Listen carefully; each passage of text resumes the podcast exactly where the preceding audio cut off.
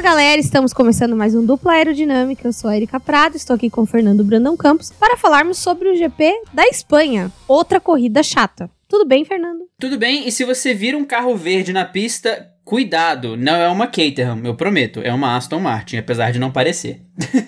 é, inclusive a minha mãe, hoje é dia das mães, inclusive para os nossos ouvintes que são mamães, feliz dia das mães. Espero que vocês tenham ganhado presentes e aproveitado o dia com seus filhos. Cara, eu tava assistindo a corrida com a minha mãe, a minha mãe tava se irritando, porque minha mãe viu o carro e ela achou a Aston Martin feia. É, assim, isso tem que, isso tem que defender o ponto de Dona Ivone, porque o carro da Aston, ao contrário do carro da Alpine, na pista ele sumiu. O carro da Alpine brilha na pista, né? O carro da Sim. Aston meio que se apagou na pista. E a gente sabe da performance, pra gente também tem o, o, o tom de. É bonitinho, mas é ordinário essa praga, né? Então, além dele não brilhar, ainda anda mal pra um caramba. Então tem esses dois pontos aí para tirar a beleza da, da Aston. Não, e assim, eu acho aquele verde muito bonito. Mas eu não sei, ele no sol não ficou bom, não. Nem na lua, te contar, que no Bahrein também não teve muita diferença, não. O carro sumiu.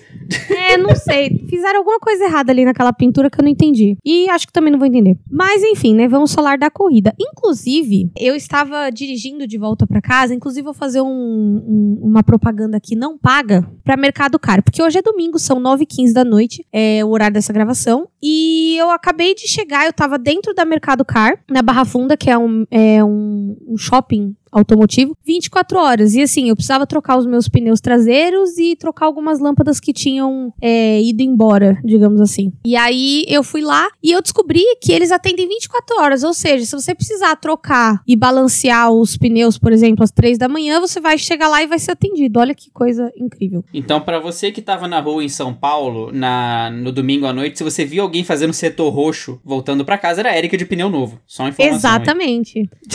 e, e é bem é bem legal, assim. Eu gosto muito de ir na Mercado Car, porque eu gosto de carro, né? Sempre gostei de carro, tanto de rua quanto carro de corrida. E, meu, tem muita bugiganga, sério, você fica doente lá dentro. Só que, tipo, você não tem dinheiro para comprar tudo, né? Mas é gostoso, é um passeio gostoso. Foi eu e minha mãe, levei minha mãe para ver um pouco de rua e foi muito bom e, e eu consegui trocar tudo. É, e eu não tenho tempo, né, para fazer isso durante a semana. E aí meu pai tava pegando muito no meu pé por causa dos pneus, que o pneu tava zoado mesmo. E aí eu decidi ir lá e assim, eu fui meio na louca, eu nem sabia se eu ia conseguir trocar. E eu ia comprar e levar para trocar e balancear amanhã. E aí eu descobri que não, que eu não precisava, porque eu já fiz isso hoje. É, e agora vamos falar da corrida, né, finalmente. É, eu acho muito engraçado esse negócio da corrida chata, né, que a gente, ai, ah, porque não pode falar corrida chata. Meu, a corrida tava super legal até a, a volta 40. Depois a volta 40 começou a cair e aí ela foi indo até ficar uma corrida bem pacata no final. E eu vim pensando num tópico que vai entrar no Vamos Falar Mal de Quem, eu não vou falar dele agora. Mas, assim, eu preciso me lembrar de, de falar sobre isso no Vamos Falar Mal de Quem, porque foi uma cagada forte. E aí a gente começa os comentários positivos da corrida falando de Lewis Hamilton, né?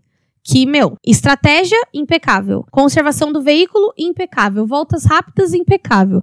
Meu, fica até, tipo, meio tédio, né, falar isso no podcast. É, eu vou dar um, um, uma prévia do que foi a fazer a pauta desse programa, porque os primeiros três tópicos do Comentários Positivos, eles foram muito pouco editados, e o primeiro tópico do Vamos Falar Mal de Quem, ele não foi editado, ele só foi formatado. Quando a gente chegar lá, vocês vão entender. Porque é basicamente isso, o cara, ele vence e vence e vence, não tem o que fazer. E o que a gente falou no programa passado passa a ficar cada vez mais claro o Verstappen tá sentindo cada vez mais essa briga com, com o Hamilton. Eu não lembro se foi o Valese ou foi o Jonatas, foi um dos dois, que tuitou o Max vai envelhecer alguns anos de idade esse ano para brigar com o Hamilton. E é a mais pura verdade. Brigar com o Hamilton é difícil, ainda mais o Hamilton numa Mercedes, que é uma equipe de muita qualidade, que preza pela qualidade do equipamento. Então, o Hamilton pilotou fino, a estratégia foi impecável. Quando a gente viu o Hamilton entrando no box, a gente falou: "Quê?" Mas aí veio aquele momento de as coisas vão se encaixar, não se preocupe. E a Red Bull não espelhou o que era só espelhar. Então a Mercedes conseguiu fazer o que era preciso para o Hamilton ganhar. O Hamilton sai da Espanha ainda mais líder e a Red Bull sai da Espanha ainda mais pressionada. Eu ia falar fodida, mas que bom que você disse pressionada. a Mercedes, ela continuou o que ela sempre fez, e aqui entra um comentário que a gente às vezes tem que lembrar de fazer. Que assim, às vezes o mais difícil é você continuar no topo, né? Porque às vezes você fica confortável, não, o domínio é nosso, a gente tá tranquilo aqui no topo e não continua os upgrades, não continua o progresso. Mas eles claramente continuaram. A Mercedes, assim, é, hoje num dos 500 grupos de Fórmula 1 que a gente tem, a gente falou sobre isso, que a, a, o domínio da Mercedes. Cara, quanto mais tempo a equipe tem num regulamento, mais ela vai é, evoluindo. Né? Até porque isso, isso é o, como que a gente pode dizer, é o caminho natural das coisas. Então, tipo assim, você vai evoluindo o carro, você vai evoluindo o piloto, você vai evoluindo os procedimentos dentro da equipe, você vai evoluindo muita coisa. Então, a Mercedes, ela já vem nessa dominância desde 2014 e, e, ela foi melhorando muitas coisas ao longo do tempo. Então, ela foi melhorando qualidade de pessoas, de procedimento, confiabilidade do carro, confiabilidade de procedimento foi evoluindo o setup até chegar num setup de corrida que eles conseguem andar rápido sem comprometer muito os pneus, né? Que foi essa discussão que foi puxada no, nesse grupo. Eu fui ler depois e, e era essa pauta que estavam discutindo. Então, cara, você falar bem do, do Hamilton, é, com certeza. E assim, é, lembrando que Hamilton só tem um, né? Literalmente. Então, assim, a gente, pra ver uma mudança de dominância, talvez a gente tenha que esperar o Lewis Hamilton aposentar. Eu cheguei a essa conclusão hoje à tarde. Eu falei assim, eu acho que para tirar a dominância da Mercedes, só tirando o Hamilton mesmo. Porque não é todo mundo que sabe fazer isso com aquele carro. Não, mas aí começa a dominância do Bottas. Não, pera. Uh, não. Not today, Satan. e, e aí a gente cai para falar do Max, né? Que nem você mencionou que ali ele tá sofrendo, né? Semana passada a gente viu o sofrimento dele. Cara, ele fez o que ele pôde? Sim. Eu acho que de pilotagem pro Verstappen não falta nada. Ele é um cara que ele é arrojado, ele aprendeu a se colocar. Aliás, que largada do Max Verstappen. Uhum. Ele se lançou de um jeito que, meu, ele abriu, acho que uns quatro décimos só na curva 1. Ele, ele, ele fez uma largada incrível, sério. Eu nunca tinha visto uma largada assim. Eu, eu, olhei assim, na hora até minha mãe falou: Caraca, que largada! E eu, nossa, que largada. Aliás, um dia eu quero trazer minha mãe pra fazer esse podcast, gente, porque os comentários da minha mãe de corrida são os melhores. Vocês fazem ideia. Não, a largada do Verstappen foi fenomenal. E assim, eu, eu vim para essa corrida com o mindset de vai ser um domínio do Hamilton. Ponto. Eu não tava esperando que a Red Bull fosse fazer frente pelo que a gente viu no quali, pelo que a gente viu nos treinos livres, então não esperava que o, que o Verstappen fosse fazer algo de, de relevante que fosse incomodar o Hamilton, né? E aí, quando o Verstappen se lança daquela forma, você até se ajeita no sofá, né? Ou você já tá em pé, você fica em pé, mas é aquele, opa, temos uma corrida hoje, ok. Mas o Verstappen, ele continua esbarrando nos dois problemas que a Mercedes não tem. Se o Verstappen tem uma pilotagem perfeita, como, como a Erika falou, que foi o caso de hoje, ele tem três cenários que podem acontecer. Um, ele ganhar a corrida. Dois, o carro ter problema. Três, algum problema de estratégia, né? Esses três cenários são possíveis. Na Mercedes, para o Hamilton, o B não existe, problema de carro, simplesmente não acontece. E o C é raríssimo, são raras as exceções. Eu brincava ano passado que a Mercedes ela tem uma prova para descartar de problema mecânico e uma prova para descartar de estratégia, que é tipo o rolê do pit stop que sempre acontece em uma corrida do ano. Então, pro Verstappen fica muito difícil. Esse, esse GP foi exemplo claro. Ele foi impecável, ele fez o que pôde, e o rádio dele depois da corrida foi isso, né? Ele falou: It is what it is. Tipo, não tinha o que fazer além disso. Eu fiz o que eu podia, eu entreguei o que dava. Era o que tinha para hoje, né? O famoso. Uhum. Exato. é o que tem para hoje, gente. Quer, quer, não quer, é isso aqui que vai ter.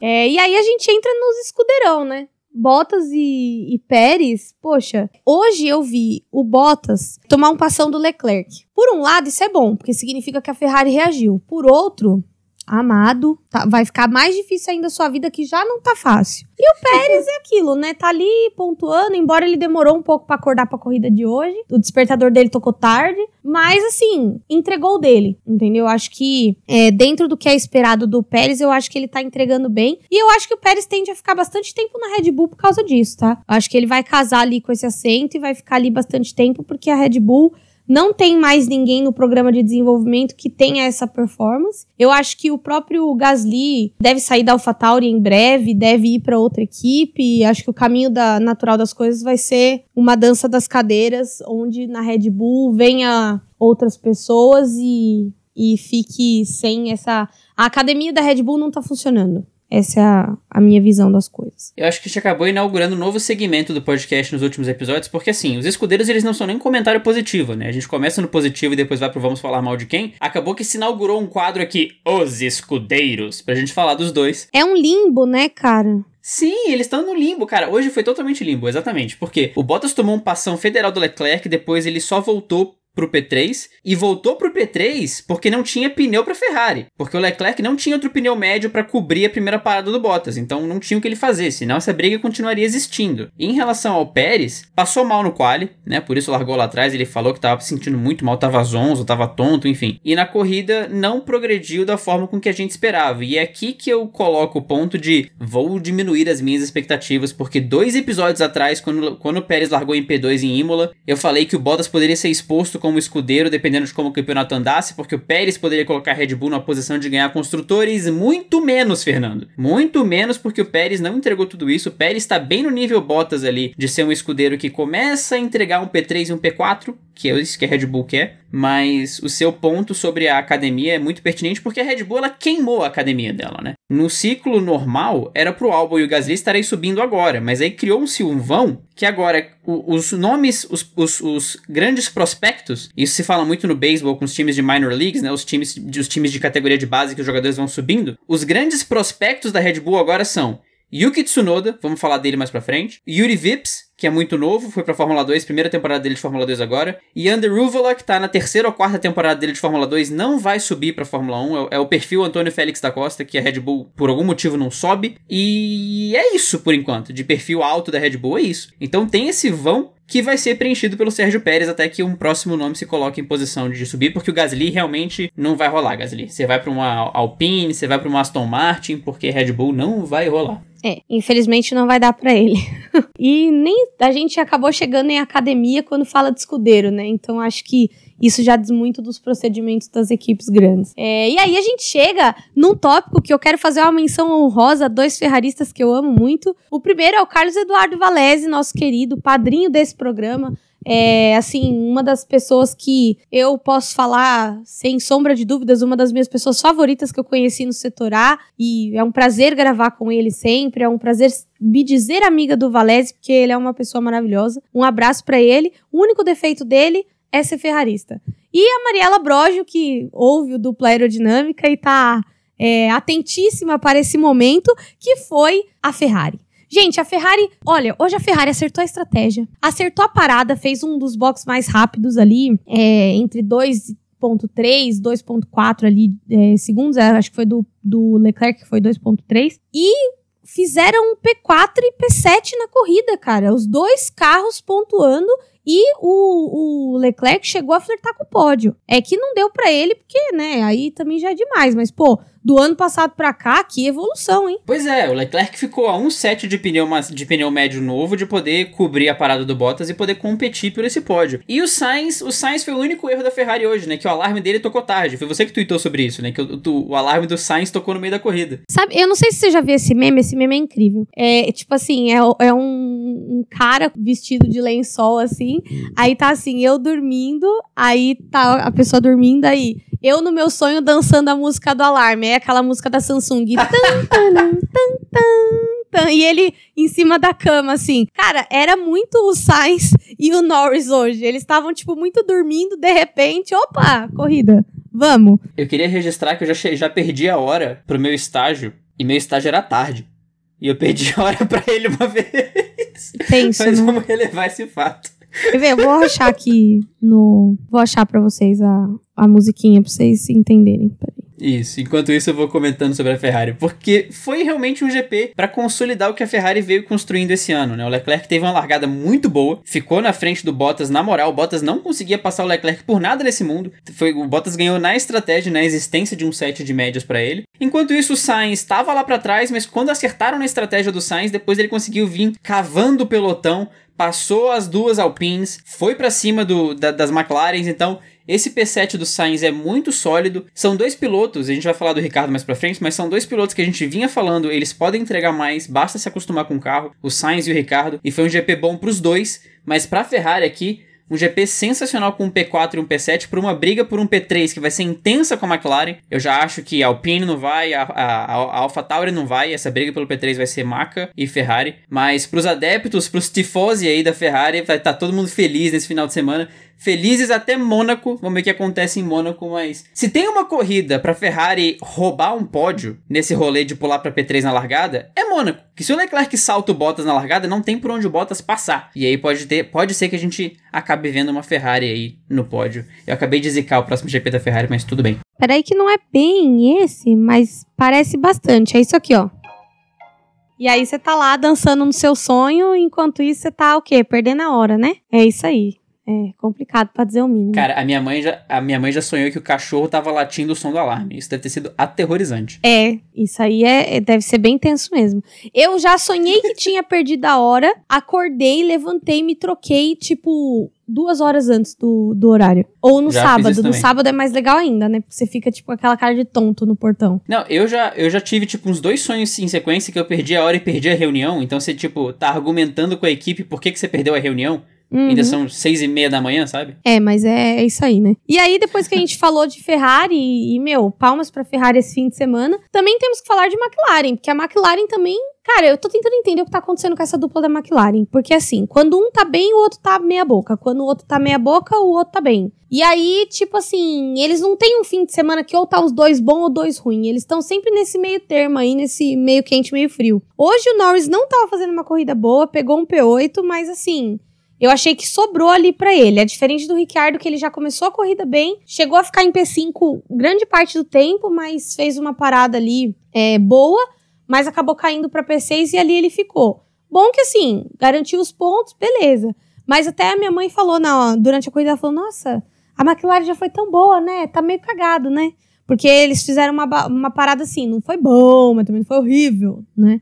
Mas foi bem meia boca, vai. Pois é, e, e aqui é um tópico assim, a gente tá falando da McLaren, mas o enaltecimento ao Ricardo é necessário, porque ele vinha sendo criticado pelas últimas corridas, e a gente falando adaptação, adaptação, adaptação, e ficou claro que era adaptação, porque agora que ele tá mais adaptado ao carro, ele conseguiu extrair um P6 muito bom, se classificou na frente do Norris, sendo que ele não conseguiu dar a última volta, no, no qual ele não conseguiu fazer a segunda tentativa por erro do engenheiro. O, no, quando o Ricardo tá saindo pra volta, o Ricardo fala: Eu preciso acelerar ou a gente tá tranquilo? E aí o engenheiro fala as famous last words: A gente tá tranquilo. Nunca estamos tranquilos. Quando a pessoa fala, a gente tá tranquilo, acho que dá, segura minha bolsa, já fiz isso antes, não vai dar certo, brother. Segura minha bolsa ou segura minha cerveja. Os, os dois se aplicam aqui. Não vai dar certo, cara. E foi tipo isso, o Ricardo não conseguiu abrir a segunda volta do quali. Mas foi um GP muito bom. O Norris é como você falou, o P8 caiu no colo dele, né? Ele não tá, ele tava lá fazendo a corrida dele, sumido de novo.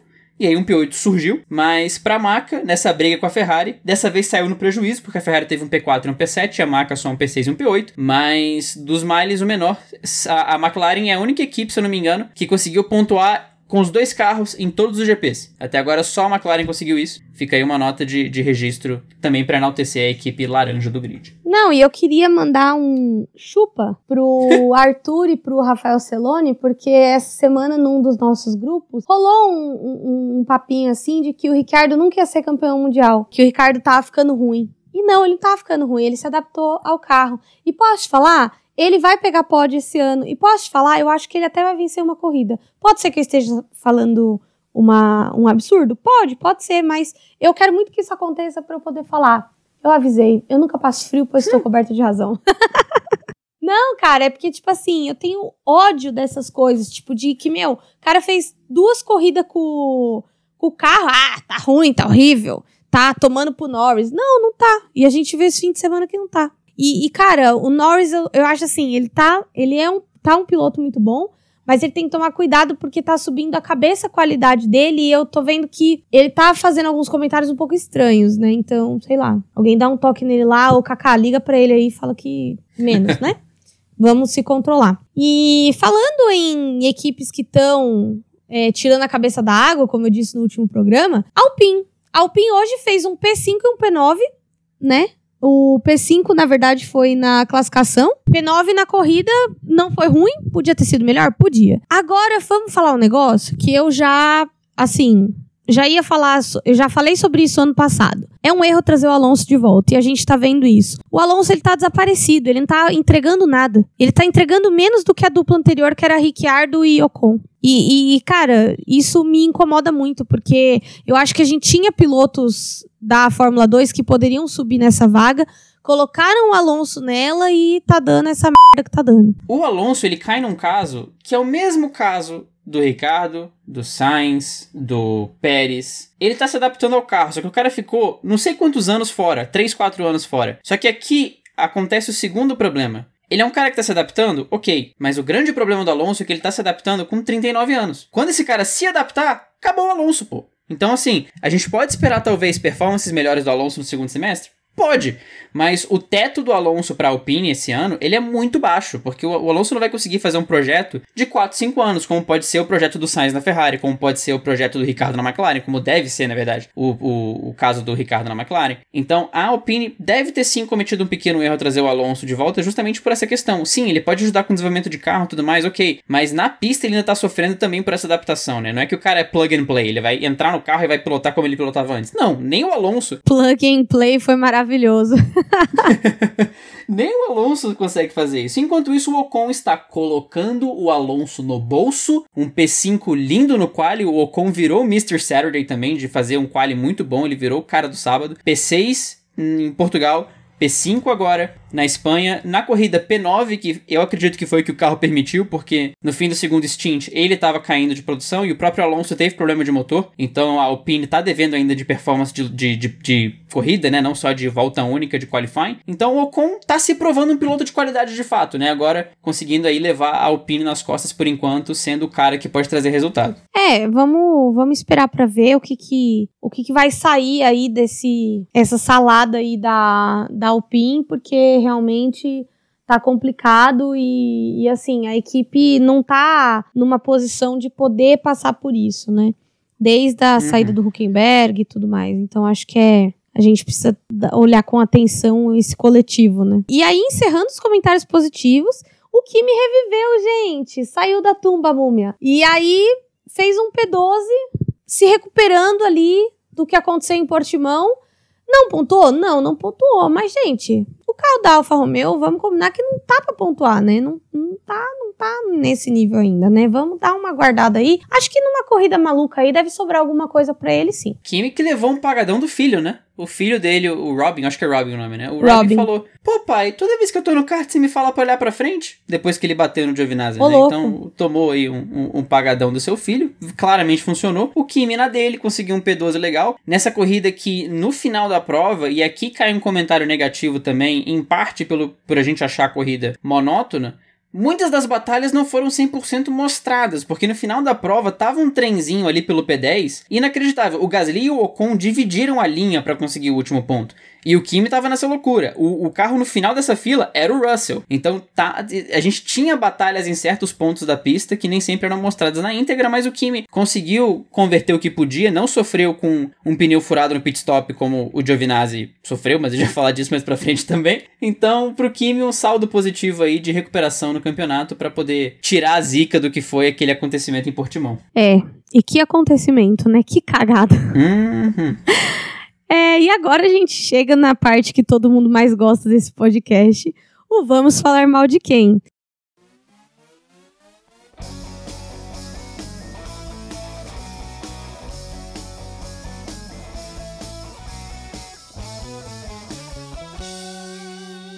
E aí, por que, que eu emendei tudo isso numa coisa só? Gente, porque o Vamos Falar Mal de Quem, ele tá ficando. Ele tá com clientes VIP. Mas eu vou dar uma alteradinha na pauta, porque é uma coisa que não tá aqui. E o primeiro tópico do Vamos Falar Mal de Quem é a minha amada Red Bull. Inclusive, estou gravando esse podcast com o meu moletom da Red Bull. Mas assim, equipe, que vergonha, mano. Pelo amor de Deus, velho. Que parada foi aquela do Max Verstappen? 4,6 segundos. Vocês estão doidos? O que, que vocês fizeram? Aí, pior. Além de fazer uma parada enorme, ainda ainda erraram a estratégia. Tinha que ter parado ele de novo, sabe? E aí, eu olhando isso, né? É, assim, é, é até eu tava explicando pra minha mãe como é que funciona, porque é uma coisa que eu tô tendo contato agora na Stock Car, né? Se vocês soubessem o quanto de treino é feito para as paradas, é tudo cronometrado em décimos. Meu, a gente tá tomando aqui do cara que sobe o carro, a gente tá tomando da porca de roda, a gente tá tomando do cara que deixa descer o carro, do abastecimento, do sei o quê.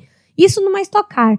Numa Fórmula 1 que tem aquelas, deve ter quase 20 pessoas ali naquela envolvidas naquela parada, um negócio desse acontecer, cara, eles vão ficar analisando o vídeo a semana inteira, de vários ângulos para entender o que que eles fizeram de errado nessa parada do Verstappen. Eu tenho certeza do que, do que eu tô falando. Porque assim, eles erraram rude, o cara do pneu traseiro direito tava muito longe. E aí, tipo, ele perdeu o timing de encaixar. E aí, ferrou com a parada toda.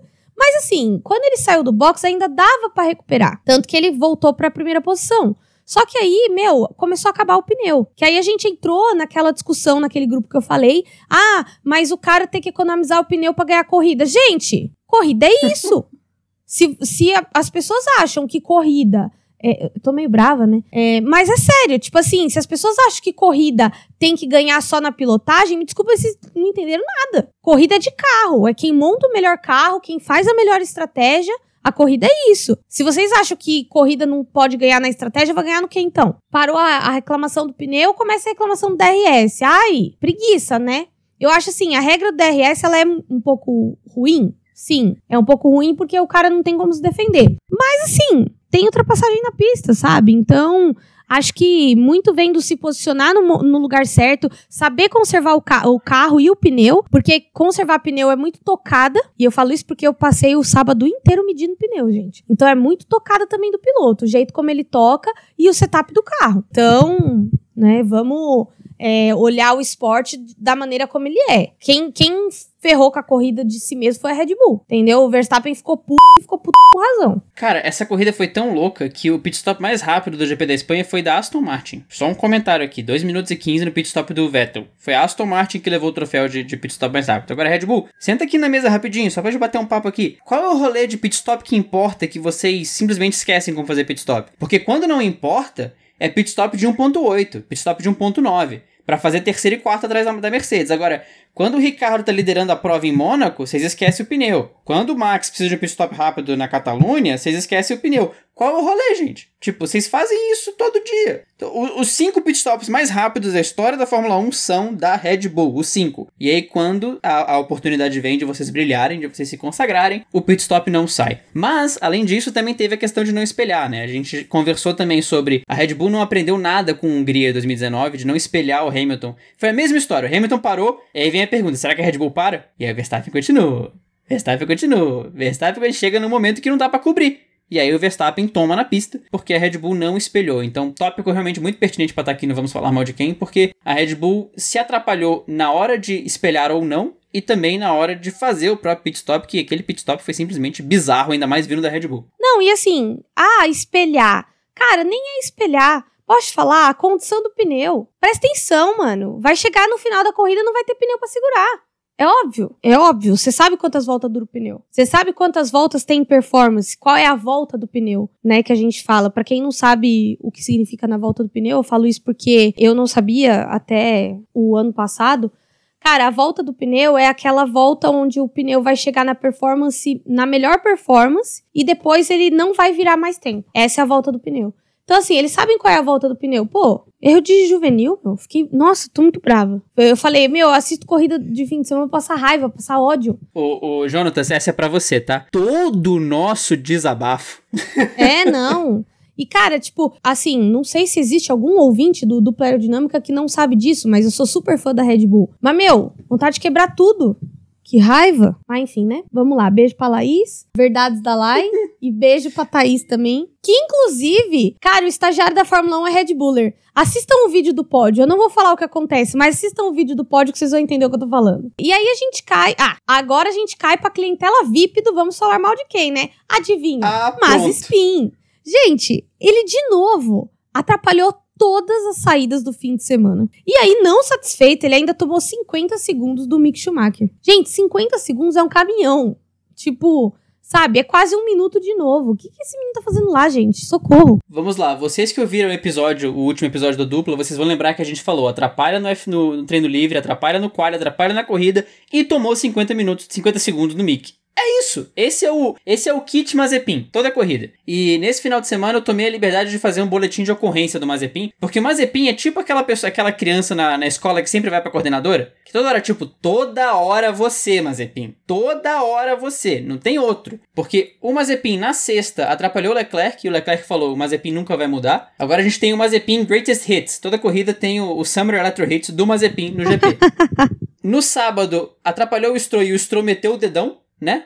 Tem aquele vídeo do Stroll pé da vida mostrando o dedo pro mundo, querendo mostrar pro Mazepin. No sábado também atrapalhou o Norris, e o Norris teve que fazer uma segunda volta sem pneu no, no Q1. E no domingo atrapalhou o Hamilton e forçou a FIA a criar um gráfico de rádio do Toto com a FIA. Foi a primeira vez que a transmissão mostrou um rádio da equipe com a FIA. E quem, most... quem fez isso? Mazepin, que, by the way, também tomou um ponto na carteira. Mazepin agora precisa de 10 pontos para ser suspenso por um GP. Estamos aí na contagem regressiva. Terão fogos em Copacabana, terá festa na Austrália, assim que o Mazepin for suspenso por pelo menos um GP. É, e aí assim, né? Suspensão, manda o pai assinar e volta na semana que vem como se nada tivesse acontecido, né? Caraca, é uma escola, né? É, é uma escola e o Mazepin é aquele aluno que todo mundo odeia, né? Aliás, eu tava conversando sobre isso é, hoje, ou ontem, algum dia do final de semana. O conceito da suspensão como punição pro aluno é muito errado, né? Porque, tipo, tu manda o cara pra casa, é o que ele quer fazer. Eu sei que ele perde a aula e, e nananã, mas é, é o que ele quer fazer. Não é, sabe por quê? Porque o aluno que toma suspensão é aquele aluno que vai pra escola pra socializar, ele não vai pra escola pra estudar. É, é um bom ponto. Isso e, e que vem o destaque que eu era o aluno mais caxias da história, que nem advertência eu tomei. Então eu tô Ai, falando gente, num eu tomei ponto várias. que... É. E o meu problema era É. o seguinte: treta. Eu era aquela pessoa que tretava. E eu não tretava por bosta, eu tretava por coisas assim, tipo, ah, fulano chamou ciclana de gorda. Eu ia lá e metia a mão na cara do fulano, suspensa. Ah, botou fogo no laboratório com os moleque. Ah, vai ficar o dia inteiro copiando o código disciplinar. Ah, pulou o muro pra fazer no seu para fazer merda na quadra. Suspensão de novo. Sabe? Eu era essa pessoa. E assim, eu era muito estudiosa. Na verdade, eu era aquela aluna que todo mundo odeia. Porque eu tinha notas altas. E aí a reclamação era: ah, a Erika é uma boa aluna, mas fala demais. E bagunça demais. E aí eu tirava a atenção do, do resto da galera, só que aí a galera se ferrava e eu não. Quando chegava na recuperação, eu tava em casa lá de boas e a galera se ferrando lá. Mas aí cada um com seus problemas, né? mas eu era essa aluna, então assim. Mas tinha na minha, na minha turminha os Mazepin que ia pra socializar no rolê. E aí tomava suspensão, é castigo sim. Por quê? Porque daí ele vai ficar sem socializar. Eu já contei essa história no duplo, eu acho, mas eu- é, é, é um momento muito marcante da minha vida, porque eu tava chegando pra ter aula, assim, segunda série, pô. E aí, aquele momento que você encontra seus amigos, né, e você fala, cadê fulano? A resposta, sem sacanagem, é, fulano tá em cima da mesa de ping-pong brigando com o outro fulano. Caraca. E aí, o pensamento não foi tipo, o que que tá acontecendo, por quê? Foi tipo, ah, tá bom, é uma segunda-feira normal. O brother em cima da mesa de ping-pong brigando com o outro. Então, foi- é, é tipo isso, né? Esse é o Mazepin do rolê. É, Maze, Mazepin do rolê realmente é uma pessoa indesejável, vamos dizer assim. É, e aí a gente passa do Mazepin pra equipe do Mazepin, né? Que é a Haas. Gente, que carro ruim, né? Carrinho ruim, mal feito, mal acabado, não sei o que aconteceu ali. E, e, cara, tipo assim, a Haas, ela era uma equipe que tava prometendo. Eu não sei o que, que deu no, meio do caminho que, assim, eles foram indo ladeira abaixo, ladeira abaixo, sabe? Aquele, tava ruim, depois parece que piorou, agora foi embora de vez. foi tipo isso. Gente, a Haas estreou na Fórmula 1 com um P6. Só vou lembrar isso aqui, tá? O primeiro, Sim. o primeiro GP da Haas foi um P6 com o Grosjean. Aquele rádio do Grosjean fofinho demais que ele fala This is a win! This is a win! Foi muito bonitinho o Gro- o Grosjean feliz. Mas ok, passado o momento fofura, a Haas, como a gente falou na temporada passada de outras, outras do, do Bottas, por exemplo, a Haas largou, né? Falou que focou no desenvolvimento do carro de 22, o que é outra forma de falar. Estamos sem dinheiro, então vamos tentar empurrar pro regulamento novo para ver o que a gente consegue fazer. Contratar o Mazepin é um- uma demonstração de desespero completo, né? O Gene Haas tá querendo vender a equipe, só que o Gene Haas é o Alonso da diretoria, né? Ele só faz escolha errada, é impressionante. Escolhe a Rich Energy, que some, agora escolhe o Mazepin, que traz todo tipo de problema dentro e fora da pista. Então, o Mick Schumacher ele estreia numa fogueira, né? Eu acho que o Mick, depois que ele sair desse inferno astral que é pilotar a Haas, ele vai sair um piloto muito mais forte. E quando ele pegar um carro bom, ele vai falar: pera, então isso que é um carro de Fórmula 1? Aquilo que eu pilotava. Isso é o carro de Fórmula 1, né? Se o cara tá estreando na Haas nesse, nesse, nesse open bar de caos, quando ele tiver uma liberdade vai ser impressionante. Ele é o alento da Haas, sendo que a Haas já claramente é a lanterna, né? A Haas já fica atrás da Williams quando a Haas consegue terminar a prova. E quando eu falo Haas, entenda Mick, né? Porque o, o Mazepin é, é o último lugar garantido. Quando o, o Mick consegue terminar a prova na frente do Latifi, por exemplo, já é uma vitória. Então não é como a Williams que numa corrida assim, ali, ela pode pontuar. Eu acho muito, muito, muito, muito improvável o Mick Schumacher conseguir pontuar esse ano, porque aquele carro tá mal feito. É esperar por coisas melhores em 2022, porque a Haas esse ano vai ser só desgraça. É, e aí a gente. eu tô rindo aqui porque assim, a, a Haas é aquela é aquela amiga que troca de namorado toda hora e ela só escolhe mal, né? E ela escolhe um ruim, aí ela termina, escolhe um pior e aí vai indo até chegar num assim que realmente ninguém suporta. Não, o pior é que o, ela, ela tá com um ruim, aí ela vai pra um pior e aí o pior faz o outro parecer bom. É, Esse é, o isso mesmo. Ele muda as características de ruim. Ele consegue, assim, superar a expectativa da coisa horrível, sabe? As expectativas já eram baixas, mas olha, não, é, não. Pelo amor de Deus. E, e aí você vê a equipe, assim, e você vê o, o Mick Schumacher é aquele cachorrinho que tá no meio do fogo. That's fine. Tomando um cafezinho. Exato! Meu Deus, é isso! Pelo amor de Deus, a gente precisa desse GIF. A cara do Mick Schumacher nesse dog, pelo amor de Deus. Sim, ele tá assim, tranquilíssimo, porque, gente, difícil para dizer o mínimo. E, e aí a gente, você mencionou a Williams, a Williams, assim, começa a tirar a cabeça. A cabeça não, né? Tá ali aquela, aquele topetinho, sabe? Só o cabelinho pra fora da, da água. Que assim, eles estão fazendo bons classificatórios. O Russell, né? O Latifi tá ali mais ou menos. Mas assim, ainda não estão com o carro bom pra pontuar, mas evoluiu. Em performance evoluiu. Evoluiu! Oi? Eu só cantei mesmo, evoluiu! Ah. eu então não tá sei bom. a continuação da música. Se eu não me engano, essa música é Evoluiu, ritmo agressivo, 150 fluiu. Alguma coisa que você nunca ouviu, evoluiu.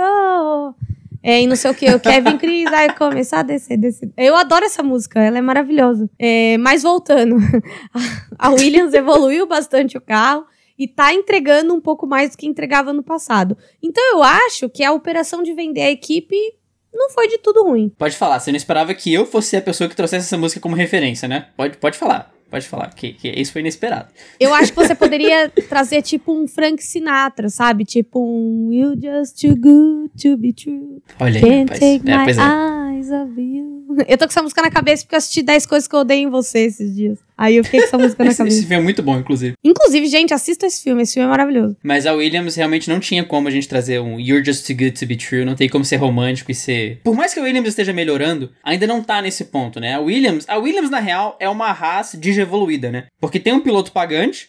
Só que o Latifi é um good guy, né? O Latifi é gente boa, o Latifi é é gente como a gente, é, é tranquilo, é engraçado, não faz besteira, tá lá. O o Latifi não. O Latifi é a personificação do Canadá. Não incomoda, não gera problema, tá lá. O Latifi é o Canadá, né? E o Russell é o equivalente ao Mick Schumacher, né? Piloto com, com potencial, com talento, mas preso numa equipe lá embaixo. Então a Williams, assim, consegue pensar em, em brincar naquele pelotão intermediário, mas ainda tá muito atrás.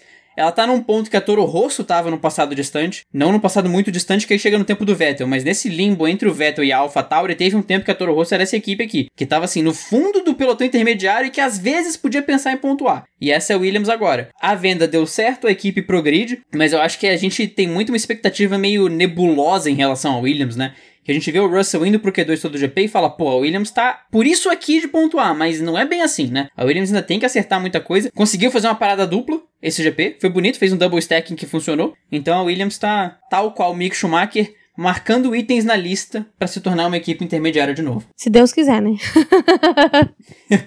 e, e aí a gente falando das intermediárias, a Alfa Romeo, ela, ela flertou no passado com o fim do grid e agora ela tá tentando voltar para a equipe intermediária, né? Ela tava como equipe intermediária em 19, ano passado deu ruim, ruim pesado com eles. E esse ano ela tá ali, um pé no fim do grid e um pé no, no pelotão intermediário. Um pé no fim do grid e um pé no pelotão intermediário. E eu fiquei com pena do mecânico hoje. Porque o mecânico claramente percebeu que o pneu tava furado só na hora que ele ia botar no carro do Giovinazzi. E, cara, vai rolar uma investigação. Porque ou a Alfa Romeo não reparou que esse pneu tava furado, ou a Pirelli entregou um pneu furado. Alguém comeu bola nesse meio do caminho, né? E como, como culpado, o Giovinazzi teve um pit stop de 35 segundos aí na conta dele pra estragar de vez a corrida dele. Mas é exatamente isso que você falou. É um pé em cada pelotão. Tem corrida que a Alfa vai bem, tem corrida que a Alfa desaparece. Foi um GP ruim pras duas Alfas, a Romeo e a Tauri, mas na Tauri a gente ainda não chegou. Mas pra Alfa Romeo um saldo mezzo-mezzo, né? Foi boa a corrida do Kimi, o pit stop foi desastroso, mas por uma consequência bizarra. E aí vamos ver como é que ela chega pra, pra, pra Mônaco. Eu espero que bem. Embora Mônaco tem tudo pra ser. a Não, ainda. O, a- o Patrick Lisboa mandou hoje uma mensagem assim: Vocês acharam que essa corrida é monótona? Relaxa, a próxima é Mônaco. Aí o negócio vai ser intenso, pra dizer o básico, assim. É, e aí a gente, já que você mencionou a AlphaTauri, gente, que zica foi essa esse fim de semana? Cara, parecia, parecia, eu nem sei, o início de um sonho deu tudo muito errado desde o início. O sonho já começou a sonhar errado. Sabe quando você sonha aquele sonho zoado que você fala, mano, começou uhum. bem e deu ruim? A AlphaTauri vinha bem nos, nos GPs anteriores, mas esse fim de semana deu tudo errado tudo errado. A única coisa que salvou foi o ponto do Gasly ali, que, né, bom não foi, mas pelo menos foi mais ou menos. Cara, o, o, carro do, do Tsunoda, ele pegou uma zebra ali e logo depois o carro desligou. Pode ter sido isso ou não. Mas, cara, isso aconteceu com a gente na, na Light, não por uma. Não por ter pega, pegado uma zebra, mas, cara, o desespero do piloto e da equipe quando o carro simplesmente desliga é surreal. Sério é, é, surreal. Eu imagino como ele ficou naquele momento. O Tsunoda, que tem tido um comportamento um pouco adolescente, né? Meio boca suja, meio surtado, assim, né? Tá até fazendo terapia o menino, eu, hein? Fazer uma pergunta leiga aqui, que foi uma dúvida que bateu, e é uma dúvida sincera, tá? Uhum. É só pra confirmação de, de fato. Quando o carro apaga, o freio vai pro espaço também, né? Você tá numa caixa de metal desgovernada. Exatamente, porque assim, se o carro apaga, tem várias coisas que podem apagar. Por exemplo, o freio, ele funciona, ele, tipo, meio que é o fluido, né? Que faz a frenagem. Então, tipo assim, o freio ainda pode funcionar, porém depende. Se o fluido tiver como chegar lá.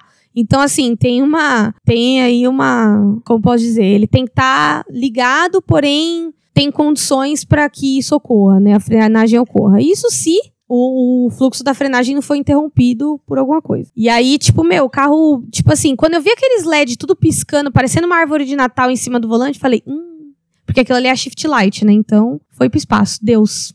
Adeus. Cara, mas é isso que você falou mesmo. Final de semana da Alpha Tauri foi, é, começou horrível no quali, que o carro do, do Tsunoda apagou, simplesmente. E aí, na corrida, o Gasly não me para na posição certa. Gasly, Gasly, Pierre Gasly. Você tem não sei quantos GP na tua conta. Você não é garoto. Errar a posição de largada é garoteada, cara. Não, e ele não errou pouco, né? Não, não errou pouco. Ele, ele, ele estacionou em Mônaco, pô. Ele não. Cara, bizarro. Como diria Julinho, aí você foi garoto, cara. Aí você foi garoto. Aí durante a corrida, o Gasly toma uma punição de 5 segundos o Tsunoda abandona. E o Tsunoda é realmente o que você falou. O Tsunoda é tudo que a gente não vê do estereótipo do japonês, né? A gente pensa no japonês como aquele cara reservado, educado, aquele cara polido e tal. O Tsunoda chegou xingando até a mãe. Então o Tsunoda precisa baixar a bola um pouco, porque a performance do Bahrein foi sensacional. Mas depois disso, o Tsunoda não entregou muita coisa, não. Ele tá tendo, ele voltou a ser rookie, né? No Bahrein ele não pareceu rookie, mas agora ele voltou a ser rookie por três corridas. Então,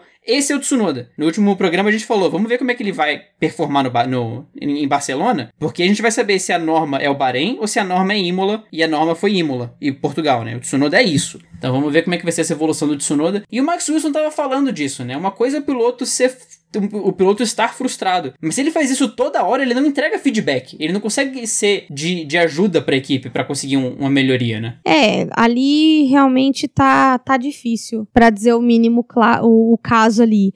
Porque a convivência vai começar a afetar outras coisas. E, e eu falei isso já sobre um, um, outro piloto aqui, o Alonso. Cara, quando você começa, como na convivência dentro da equipe começa a ficar insustentável, todas as outras coisas começam a, a ruir. E a gente teve esse exemplo quando o Toto Wolff desabafou sobre a rivalidade entre o Rosberg e o, o Hamilton. Então a gente tem que olhar para isso de um olho mais crítico e menos. É, não é irrelevante, é isso que eu quero dizer. e aí, cara, a gente vai para Aston Martin desaparecida esse fim de semana.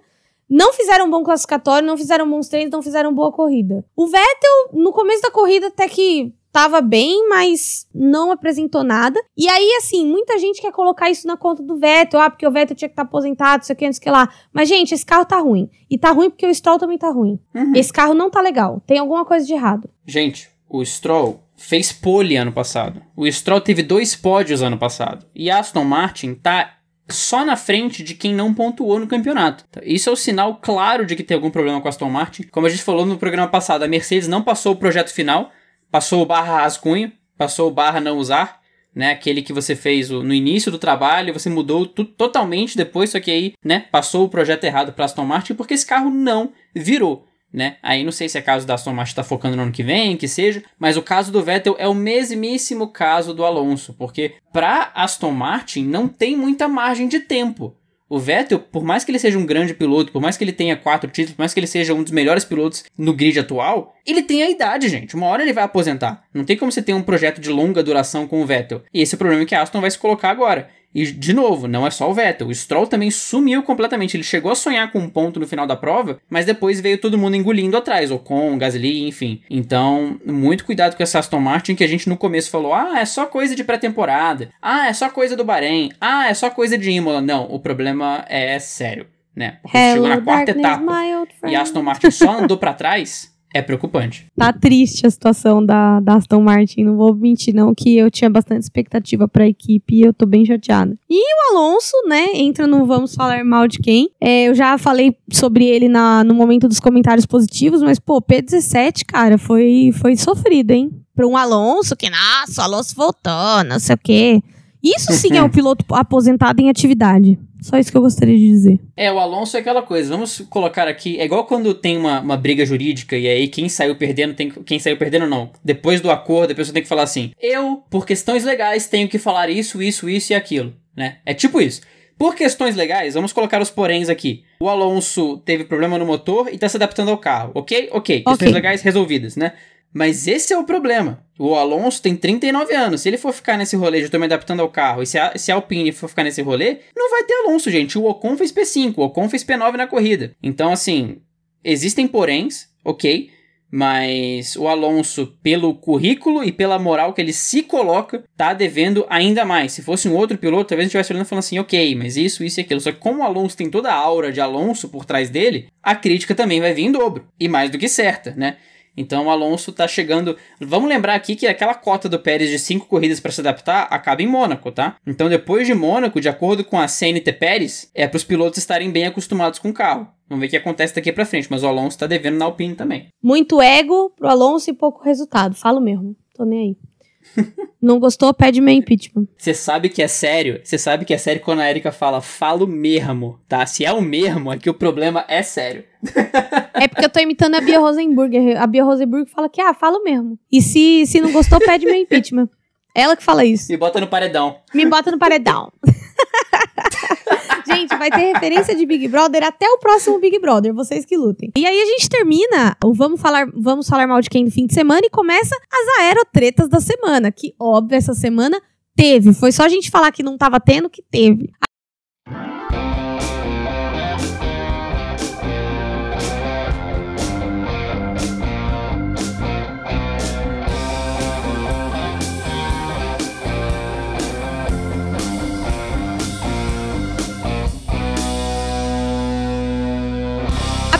Aerotreta dessa semana foi o Bottas.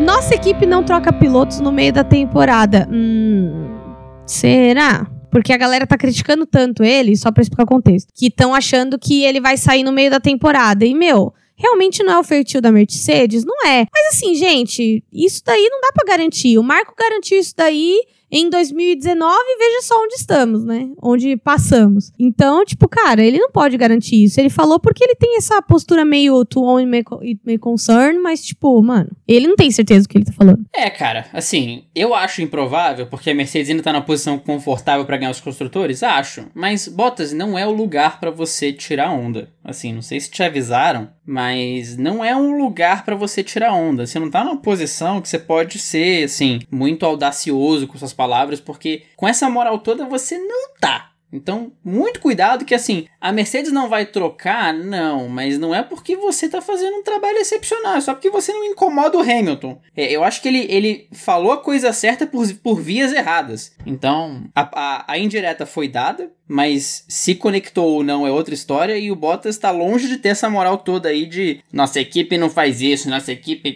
Ô Bottas! Bottas! Menos, tá? Quietinho. Quietinho, por favor. É isso. Agora eu fiquei irritado.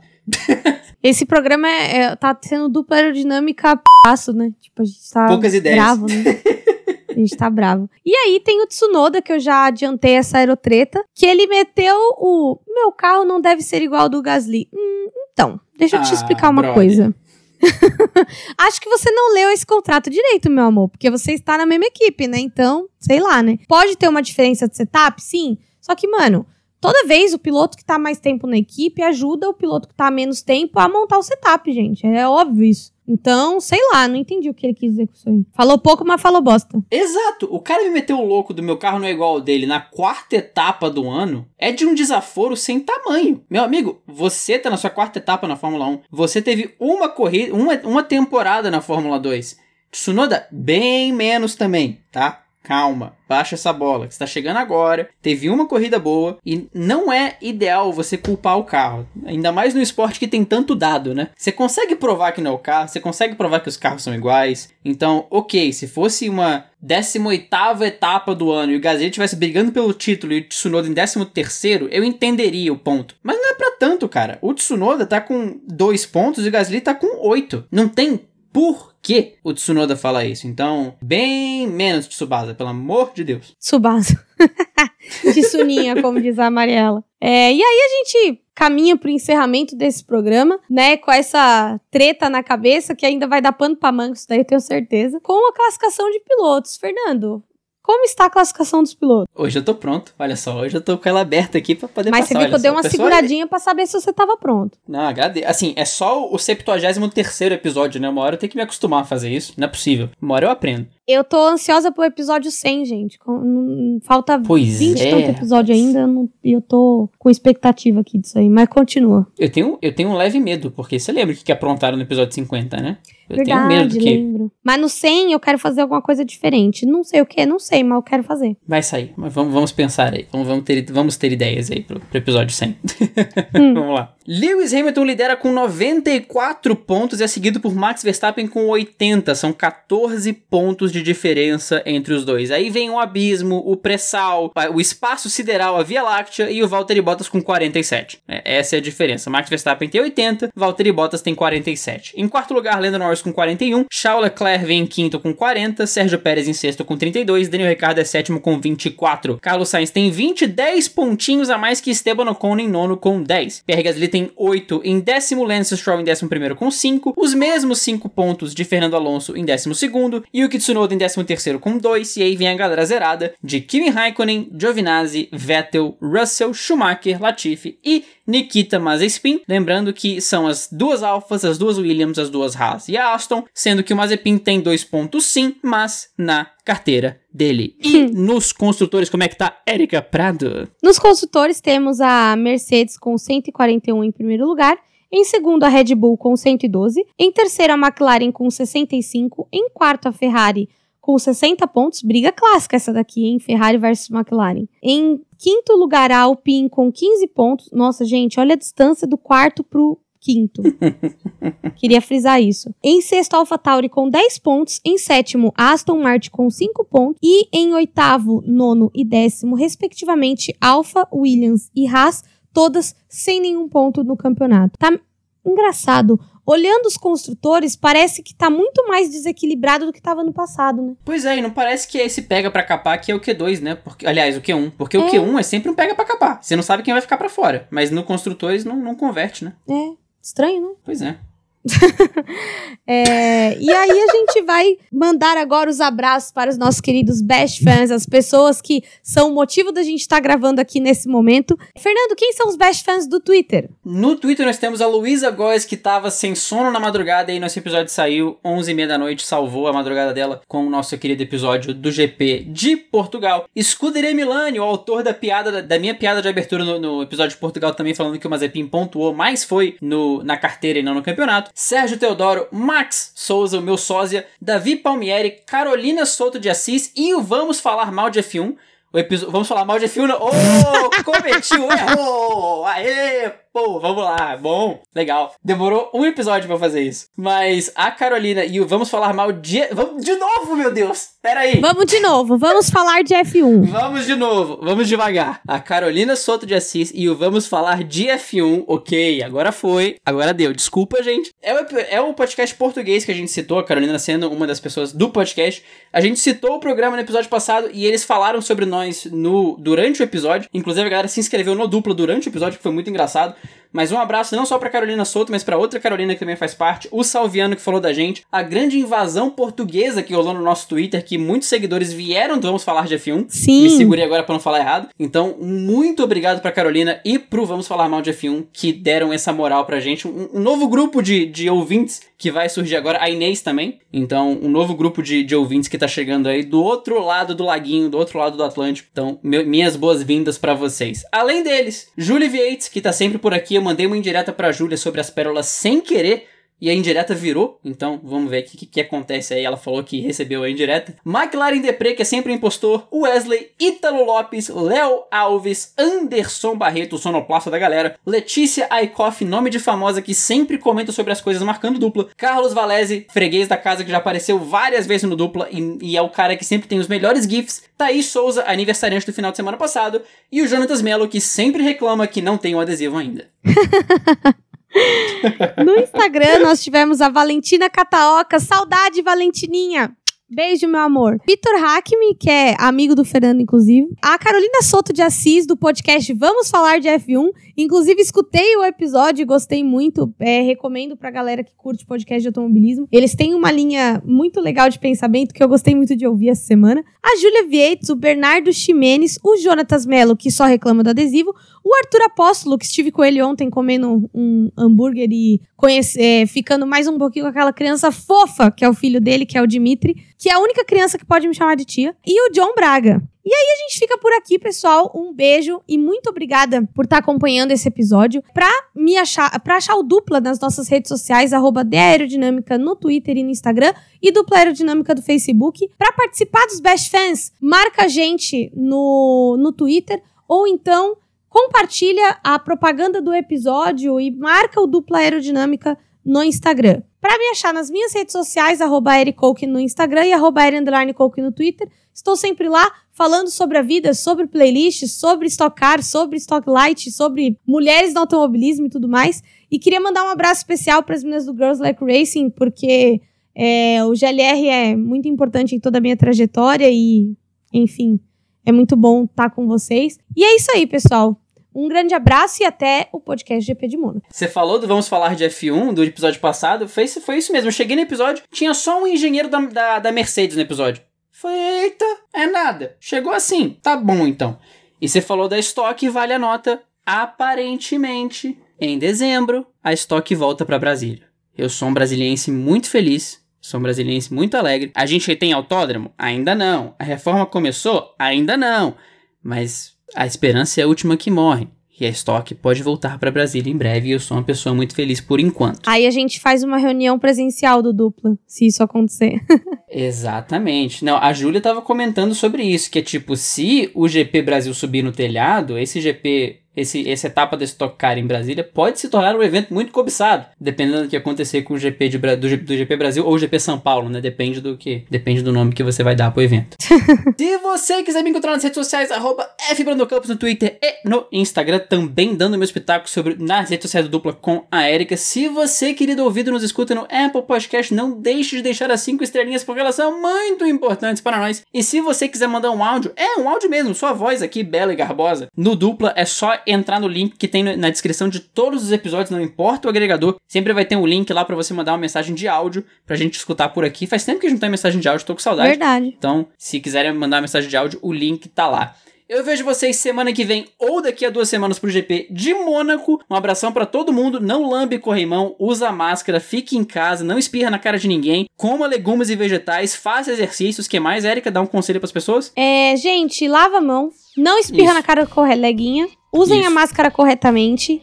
E, por Isso. favor, não aglomerem. E aglomeração não é Isso. você receber sua tia na sua casa. Aglomeração é você ir pra festinha, pra baladinha, entendeu? Com tudo, tudo. 30 pessoas. Isso é aglomeração, tá? Uhum. E, e, declara o imposto de renda, tá, gente? O prazo tá chegando. Cuidado com Verdade, 31 de ficar... maio. Isso, declara imposto de renda aí, pelo amor de Deus, gente, tá bom? a gente precisa de vocês. Um beijo, um queijo e até a próxima. Falou!